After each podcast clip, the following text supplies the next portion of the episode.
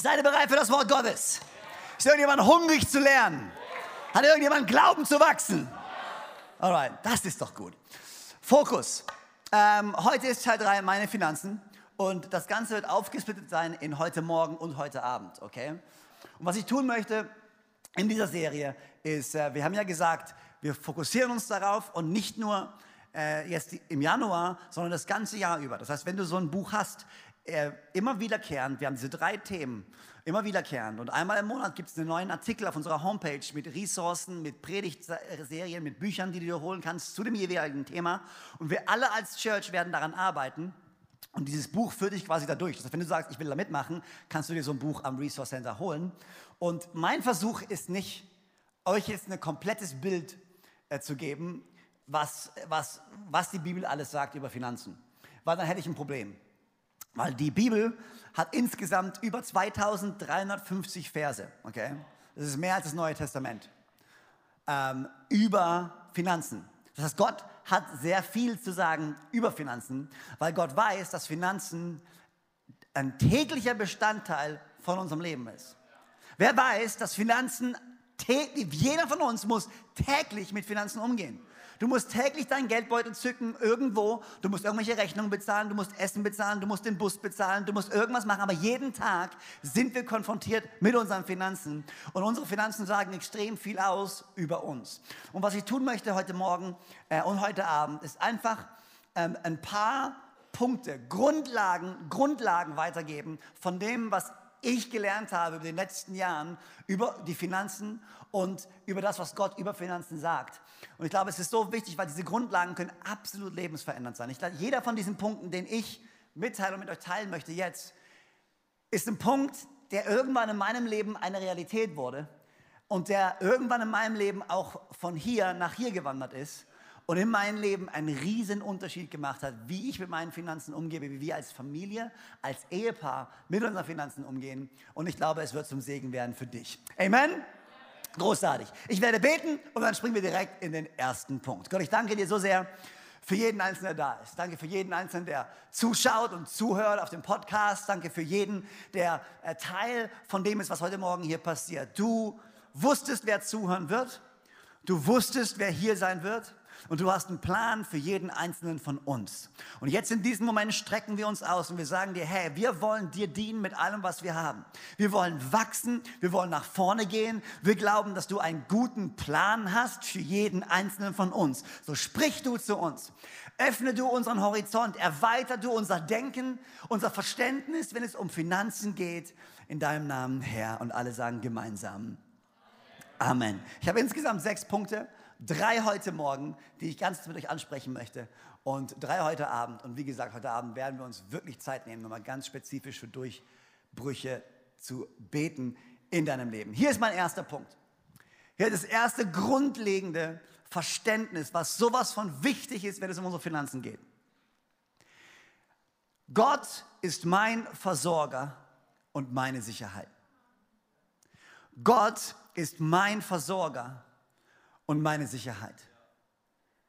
Das Allerwichtigste in unserem Leben ist, dass wir verstehen, dass mein Bankkonto und meine Gehaltsabrechnung und meine Investition für die Zukunft, sei es Immobilie, sei es Rentenversicherung, was auch immer, das Wichtigste für uns ist zu verstehen, dass meine Versorgung nicht in dem liegt, was diese Welt mir geben kann sondern dass ich jemanden habe, der höher steht als alles, was mir diese Welt bieten kann. Dass ich jemanden habe an meiner Seite, der für mich ist und nicht gegen mich ist. Und dass meine Sicherheit und mein Vertrauen nicht in meinen materiellen Dingen liegt, sondern in dem, der alles, alles, alles besitzt und der mich über alles liebt. Gott ist mein Versorger.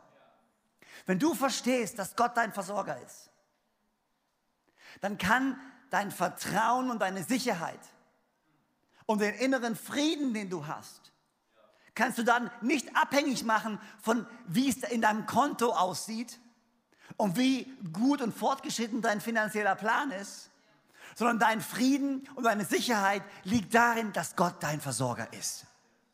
Ich kann mich erinnern, als wir vor 13 Jahren nach Deutschland gekommen sind und die Gemeinde zu starten. Joanna und ich, wir waren junge Studenten Und wir sind hierher gekommen mit der großen Vision, eine Gemeinde zu starten. Und äh, die, die uns kennen, die kennen die Geschichte. Wir haben angefangen, ähm, wir sind eingezogen bei meinen Eltern zu Hause in mein altes Kinderzimmer. Wir haben angefangen, ich habe angefangen, einen Job zu suchen, habe als Möbelverkäufer gearbeitet die ersten äh, drei Jahre. Äh, und bevor wir zwei Tage oder drei Tage bevor wir nach Sydney, aus Sydney weggeflogen sind mit dem großen Traum, ohne Geld in der Tasche und ohne irgendwas haben wir herausgefunden, dass wir schwanger sind mit unserer ältesten Tochter. Das heißt, Mia war unterwegs. Und es war schon, wenn ich ehrlich bin, manchmal, wenn ich zurückblicke so und wenn ich mir anschaue, was wir da gemacht haben. Also jetzt, ehrlich kommt mir manchmal so der Gedanke, so, wie um alles in der Welt haben wir den Glauben aufgebracht? Wie, wie, wie, wie haben wir den Glauben aufgebracht, ohne finanzielle Sicherheit, ohne einen direkten Plan, einfach diesem Ruf Gottes zu folgen? Und wir haben es getan und ich glaube, die ersten drei Jahre insbesondere und auch die Zeit danach war eine einzige Geschichte für uns, wo wir genau diesen Punkt lernen durften. Gott ist mein Versorger. Ich weiß, als wir angefangen haben, ähm, ich habe ja erzählt, die ersten drei Jahre habe ich gearbeitet als Möbelverkäufer, sechs Tage die Woche und wir haben dann abends und am Wochenende Kirche gebaut. Und dann, und dann irgendwann war dann der Punkt gekommen, wo ich wirklich das Gefühl gehabt habe, dass Gott sagt, hey, come on, äh, jetzt, jetzt brauchen wir du, du, Vollzeit, du musst jetzt Vollzeit Kirche bauen. Und ich weiß noch ganz genau, wie das für mich so war, okay, Gott zeigte mir diese Bibelstelle, in der Gott sagt in Haggai, wenn du mein Haus baust, dann werde ich dein Haus bauen. Und Gott hat zu mir gesprochen, als ich abends im Bett lag. Und ich habe mich dann zu Joanna umgedreht und gesagt, Joanna, ich kündige morgen. Und äh, kann sich vorstellen, was für ein glaubenserfülltes Gespräch wir geführt haben die Nacht. Ähm, aber nein, Joanna war der Hammer, absoluter Hammer.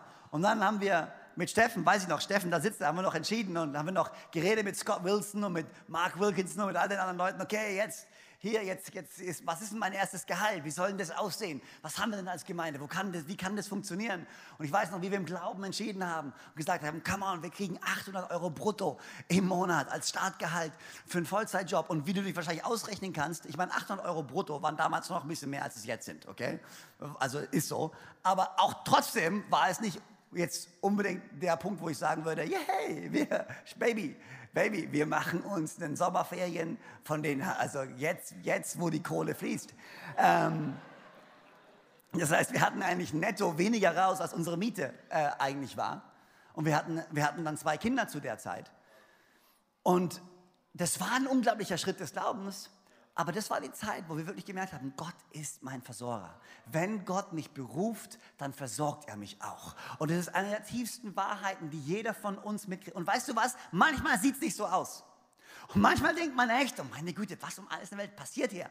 Aber wenn du im tiefsten Inneren weißt und diese feste Überzeugung hast, Gott ist mein Versorger. Und vielleicht sehe ich es gerade nicht und vielleicht verstehe ich es gerade nicht, aber ich weiß, dass er für mich ist und nicht gegen mich ist, dann kannst du stehen, egal wo du gerade auch bist. Und auch wenn du gerade finanzielle Sorgen hast, kannst du sagen, weißt du was, Gott ist mein Versorger und ich habe weiterhin Glauben. Und die Zeit, durch die wir gerade gehen, die wird ein Ende finden. Und Gott ist groß und Gott ist treu. Und er hat noch nie gelogen und er wird noch nicht anfangen zu lügen. Er hat noch nie jemanden fallen lassen und er wird auch mich nicht fallen lassen und mein Leben wird zu einem großen Zeugnis werden. Ich weiß, jetzt schauen mich viele an, schütteln den Kopf und sagen, ja, wo ist denn dein Gott? Was ist denn los? Was ist denn? Aber, aber ich sage dir, eines Tages wird Gott kommen und wird dieses Baby umdrehen. Und alle, die mich angeschaut haben und mit dem Kopf geschüttelt haben, für die wird es ein Zeugnis werden davon, wie gut unser Gott ist. Gott ist mein Versorger. Den größten Gefallen, den du dir selber tun kannst, ist das als eine absolute Grundlage zu legen in deinem Leben. Gott ist mein Versorger. Alles kannst du verlieren, aber nicht deinen Gott. Dein Gott ist immer da und ist immer treu und wird dich immer durchbringen. Hier ist das Zweite. Die zweite Offenbarung, die ich gehabt habe, die so wichtig ist in Bezug darauf, wie wir mit unseren Finanzen umgehen. Ich bin Verwalter und nicht Besitzer. Ich bin ein Verwalter und kein Besitzer. Matthäus 24 erzählt Jesus ein Gleichnis von einem Gutsherrn, der auf eine lange Reise geht und der drei seiner Diener nimmt, ihnen Geld anvertraut. Und er malt damit dieses Bild, dass Gott oh, jedem Einzelnen von uns unsere Finanzen anvertraut. Dass wir aber auch wissen müssen, irgendwann müssen wir Rechenschaft ablegen vor diesem Gott, der uns sein Geld anvertraut hat und ihm zeigen, was wir gemacht haben mit dem, was er uns anvertraut hat. Die, die Geschichte geht weiter, der Gutsherr kommt zurück und jeder Einzelne gibt Rechenschaft darüber, was er mit dem Geld angefangen hat. Ich glaube, es ist so wichtig zu verstehen. Du musst wissen, alles, was du hast, alles, und es geht ja weit über unsere Finanzen hinaus. Es hat mit deinen Gaben zu tun, mit deinen Talenten zu tun. Alles, was du hast, deine Beziehung, alles, was du hast, ist eigentlich nur eine Leihgabe für die Zeit, die du hier auf der Erde verbringst. Nichts von dem gehört dir. Der Punkt, wenn wir sagen, das habe ich mir verdient, ist der Punkt, wo du anfängst, falsch zu verstehen, wie unser Gott funktioniert. Ja, warum? Ich habe doch hart gearbeitet. Hey, das ist mein Job. Ich habe hart studiert. Und ich habe meine Bewerbung geschrieben. Und ich habe diesen Job bekommen. Und ich arbeite 70 Stunden die Woche. Das heißt, dieses Gehalt, was am Ende vom Ding kommt, das gehört mir.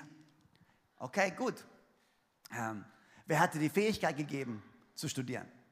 Wer hat dich in ein Land gebra gebracht, wo du überhaupt studieren kannst und einen Job haben kannst? Wer hat denn alle, alles, also ich glaube, der Punkt, wenn wir an den Punkt kommen, wo wir glauben, ich habe es mir verdient, dann haben wir echt ein Problem.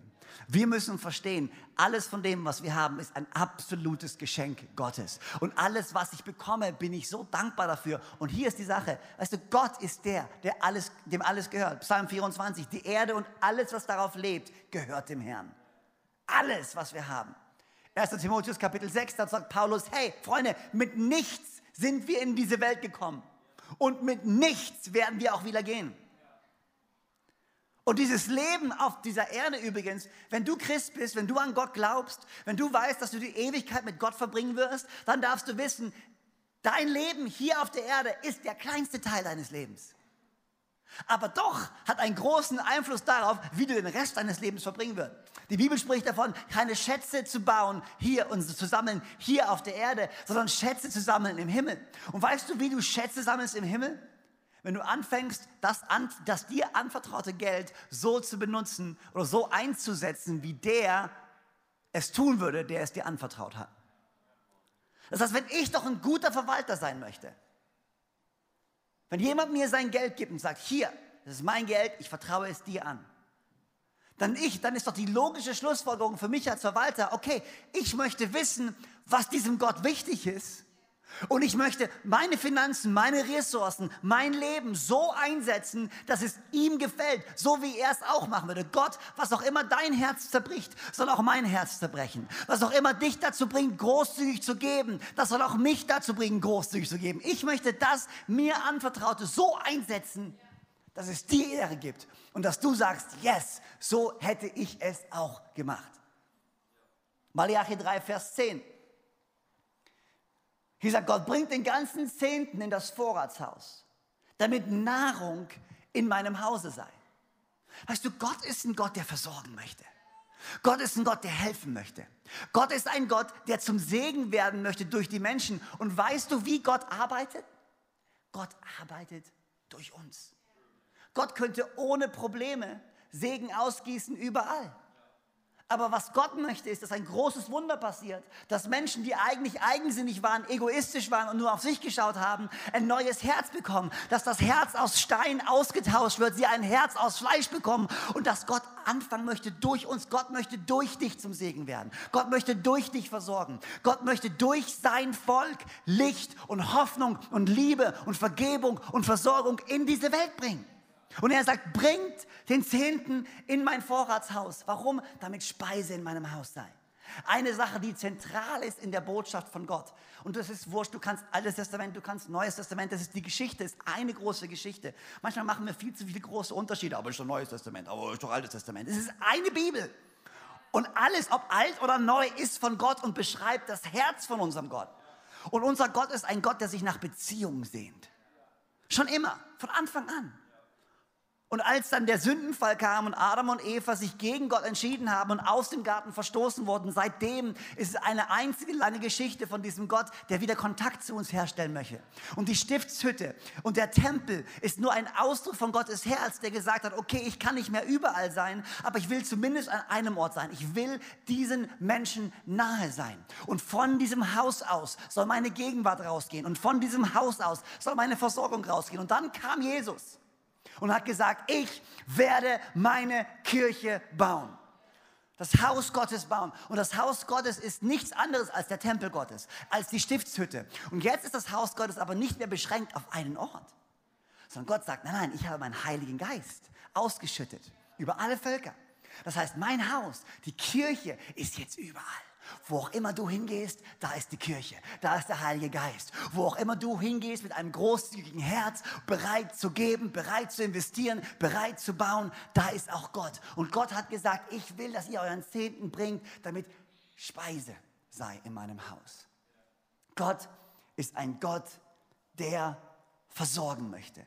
Und weißt du, wenn es um den zehnten Teil geht, und ich erwähne ihn nur ganz kurz, der zehnte Teil ist, wenn wir über Finanzen sprechen, eigentlich ist ein wichtiger Punkt, ein sehr, sehr wichtiger Punkt und ist ein Anfangspunkt.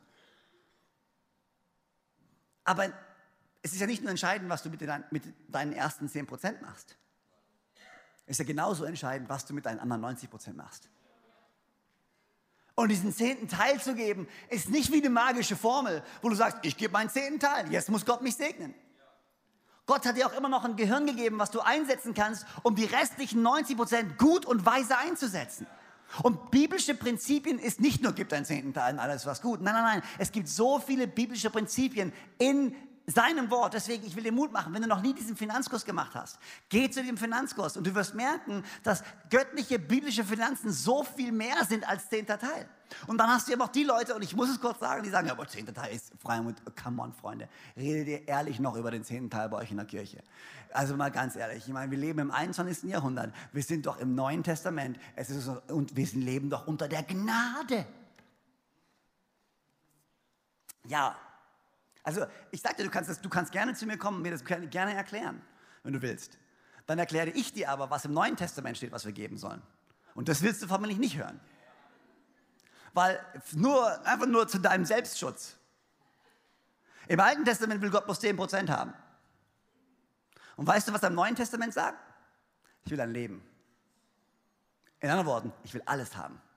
Das heißt, wenn du zu mir sagst, wir leben unter Gnade, ja gut, freien Mut.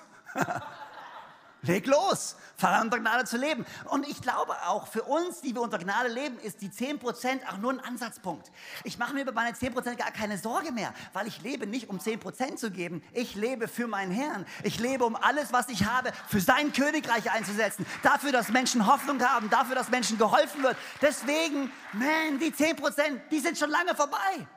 Mein Ziel ist, ich will 50, 60, 70 Prozent geben von dem, was ich habe. Ich will, ich will treu sein mit dem, was ich habe, damit Gott das tun kann, was er tun möchte. Sein Haus zu bauen. Hm. Weißt du, wo mein Schatz ist, sagt die Bibel Matthäus 6. Wo mein Schatz ist, da wird auch mein Herz sein. In anderen Worten,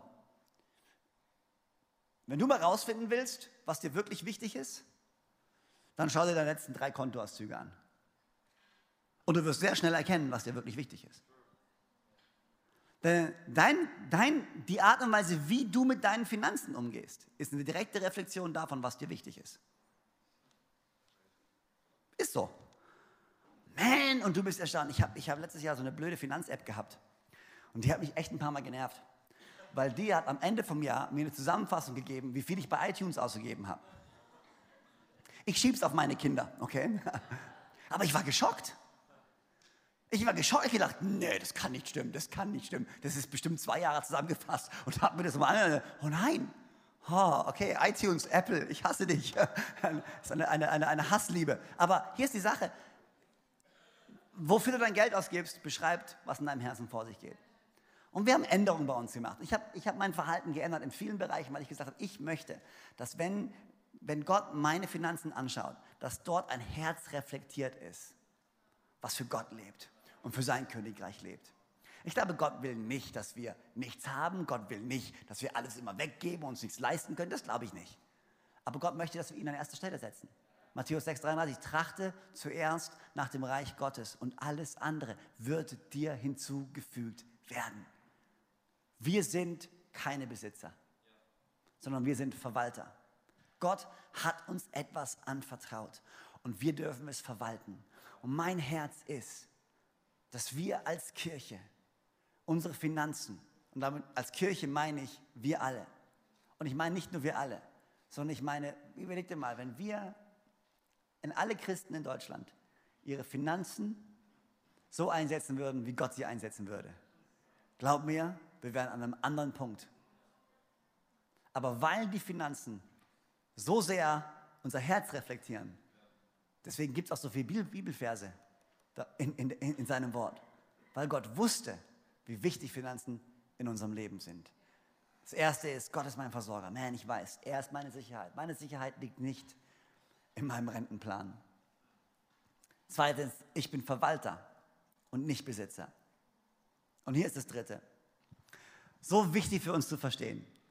Ja, Gott möchte dich segnen. Auch finanziell. Gott möchte dich segnen. Auch finanziell. Ich glaube, so viele Menschen laufen rum und haben ein Problem damit, glauben nicht, dass sie es verdienen, glauben nicht, dass sie es dürfen. Aus irgendwelchen Gründen können wir nicht annehmen, dass Gott uns auch finanziell segnen möchte.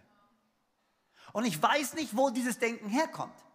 Ich habe keine Ahnung, warum wir Schwierigkeiten damit haben, aber irgendwie hat sich das Denken durchgesetzt, als Christ musst du arm sein. Als Christ, es zähmt sich, es ziemt sich nicht zu viel zu haben. Was würden die Leute denn denken? Was würde das denn über dich aussagen, wenn du jetzt noch mal mehr Geld hättest? Aber ich, ich glaube nicht, dass wir einen Gott haben, der uns nicht segnen möchte. Psalm 23. Hier steht, der Herr ist mein Hirte.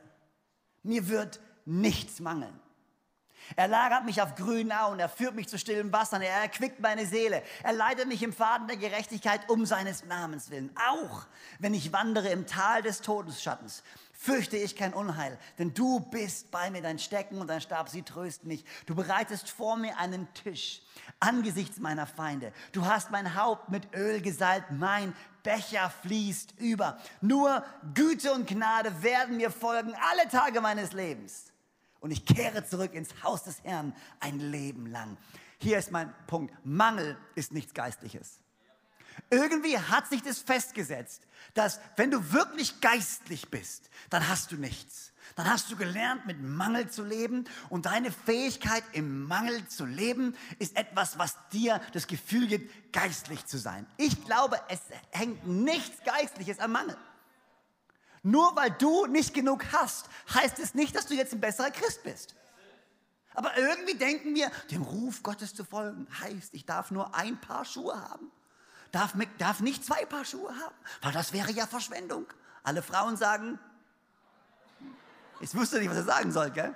Alle Männer sagen dazu, yes, Amen, ein Paar Schuhe, ein Paar Schuhe. Das ist genau das, Freimut predige, ja.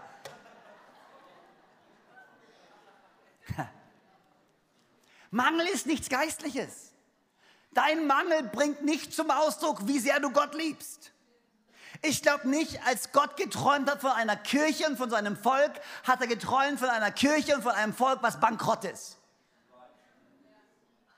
Sorry, tut mir leid. Ich kann mir nicht vorstellen, dass Gott im Himmel saß und gedacht hat, oh ja, und mein Volk, die werden leben und die werden Schulden haben und die werden keine Kohle haben und die werden nur eine, ein paar Sachen zum Anziehen haben. Ich glaube nicht, dass es Gottes Traum war. Ich bin Vater, okay, ich bin Vater. Ich habe drei Töchter. Was ist mein Herz zu meinen Töchtern? Ich möchte, dass es ihnen gut geht. Ich möchte sie segnen. Werde ich sie überhäufen und überschütten mit allem, was sie wollen? Nein, ganz bestimmt nicht. Weil ich weiß, dass manche Sachen, die ich ihnen geben würde, damit könnten sie nicht umgehen. Aber gebe ich sie ihnen nicht, weil ich möchte, dass sie Mangel haben. Nein, ich gebe sie ihnen nicht, weil sie noch nicht bereit dafür sind.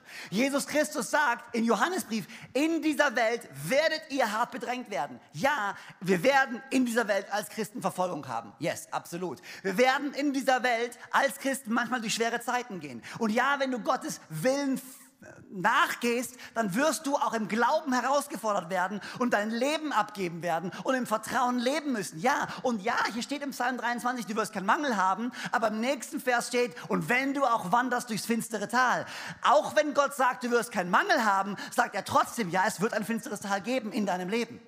Ich sage nicht, dass wenn du Christ bist und oh ja, jetzt geht's, Wohlstand, von Anfang bis Ende. Nein, nein, nein, nein, nein, nein, das nicht. Aber hier ist die Sache. Okay, hier ist, okay, Here we go.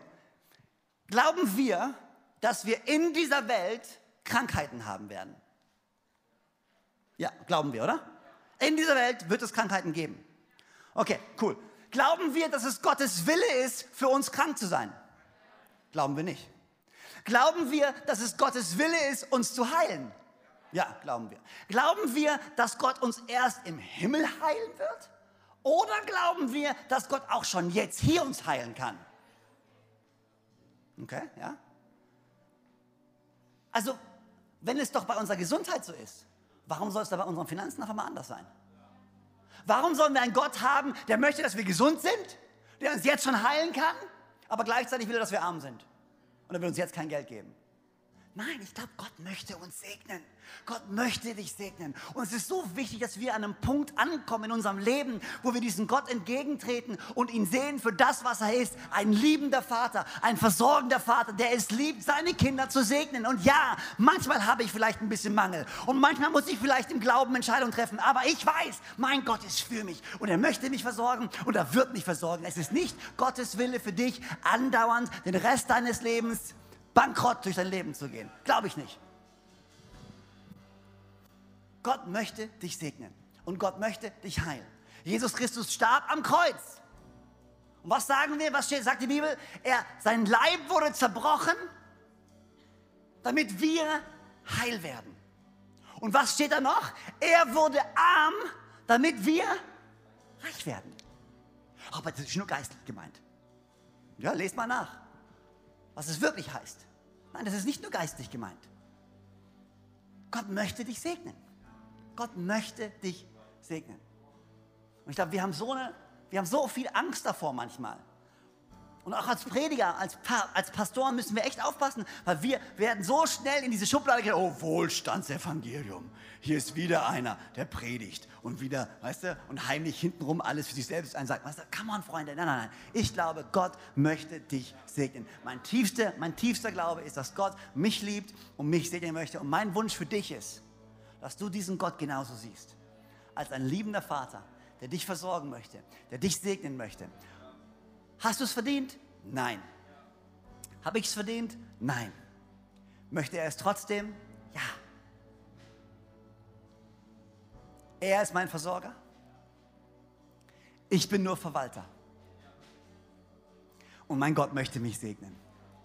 Wenn, die drei, wenn du die drei Dinge in deinem Leben parat hast und mit dieser Herzenseinstellung durch dein Leben gehst, deine Finanzen in 2017 werden sich dramatisch verändern. Wenn du einfach hier rausläufst und sagst, weißt du was? Gott ist mein Versorger. Gott ist mein Versorger in 2017. Ich bin nur ein Verwalter. Aber ich weiß, mein Gott möchte mich segnen. Wenn das dein Herz ist, wow, ich glaube, dann öffnest du die Tore, dass dein Gott anfangen kann, dich zu segnen in deinem Leben. Und das ist mein Traum für jeden Einzelnen von uns. Dass wir in der Fülle leben können, die Gott für uns vorherbestimmt hat, im Namen von Jesus. Amen.